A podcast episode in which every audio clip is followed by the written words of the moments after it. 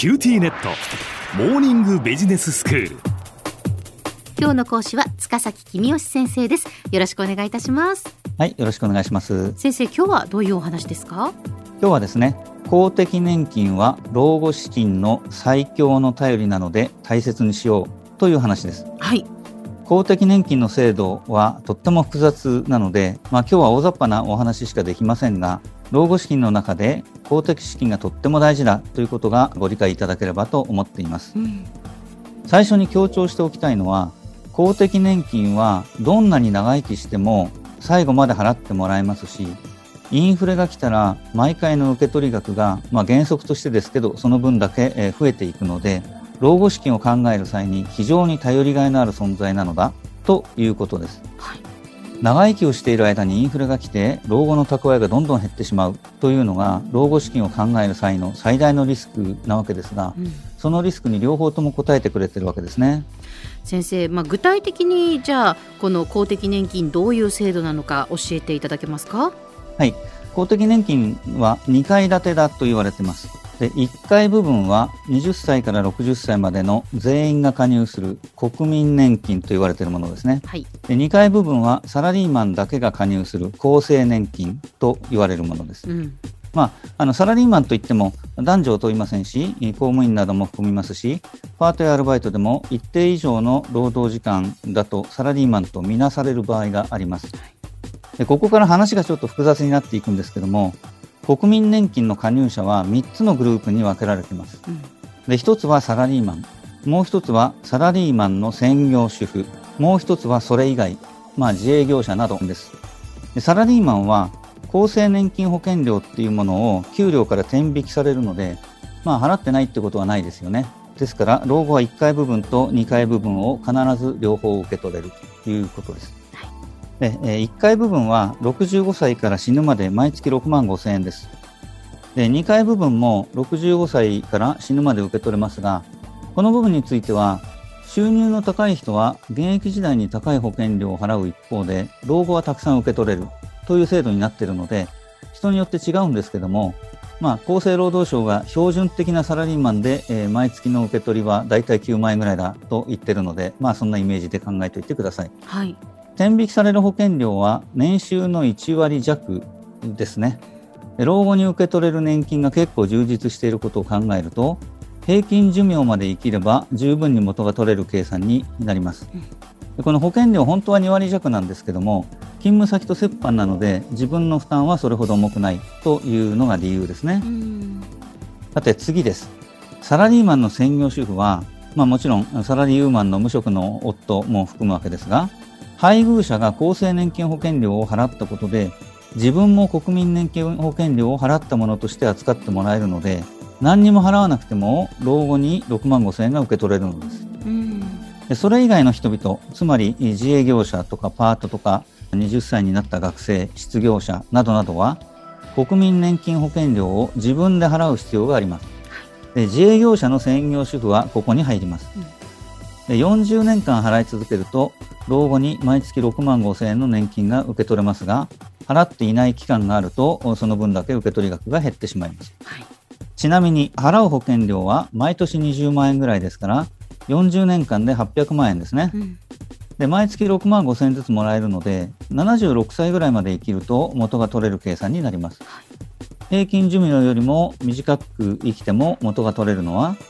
人々が払った保険料だけではなくて税金も使って年金が払われているからです。うん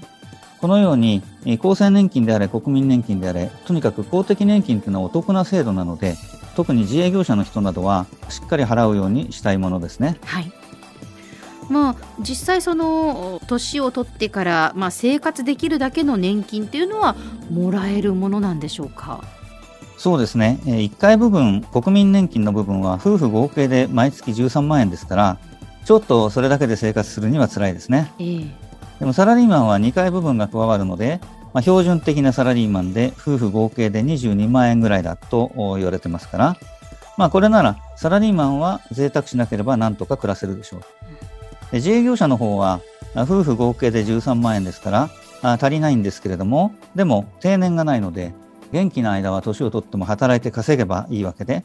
で働いて稼いで65歳からは年金をもらってもそれを使わずに貯金をしておくということができれば老後の生活は安定しますよね。うんあの結局働き続けていても仕事があっても年金はきちんと受け取れるんですよね。えあの65歳になると働いていても年金もらえるので、うんうん、もらった年金を貯めておけばいいわけですね。はい先生その若い人はその老後の年金がもらえないっていうことも考えられますか？あのそうやって心配している人たくさんいますけども、ええ、一つにはね、えー、公的年金の制度が現役世代が払った保険料を高齢者に払うという仕組みになってるから心配なんですね。ええ、少子高齢化だと年金を払う人が減るのにもらう人が増えてくるので1人当たりでもらえる金額が減ってくるという心配をしているわけですね。うん、まあ確かにそういうことはあるんですけどもでも別に現役世代の人口がゼロになっちゃうわけではないので年金が受け取れないということはありません。厚生労働省が試算していて、まあ、いろんな前提を置いているわけですがかなり控えめな前提を置いた場合でも受け取れる金額は今の高齢者とそんなに違わないという結果になってます。まあ、実際にはちょっとは減るかもしれませんけどもそんなあのガクッと減るっていう感じの試算ではないですね。これは年金の専門家たちもみんなまあちょっと減るぐらいじゃないのっていうのがあ多いと思います。そうですかでも年金が受け取れないと思って年金保険料を払っていない人は本当に年金が絶対にもらえませんから、うん、惨めな老後を送ることになりかねません保険料はしっかり払ってもらいたいと思います。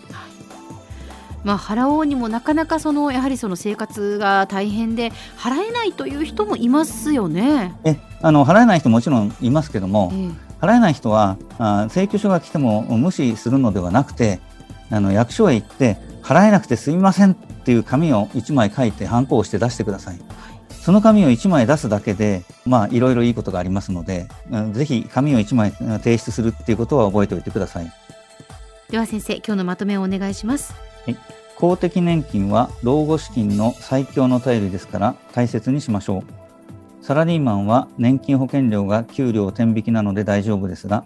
自営業者などは請求書が来たら必ず払うようにしましょう。お金がなければあごめんなさいという書類を提出することも忘れずに。今日の講師は塚崎君吉先生でした。どうもありがとうございました。はいありがとうございました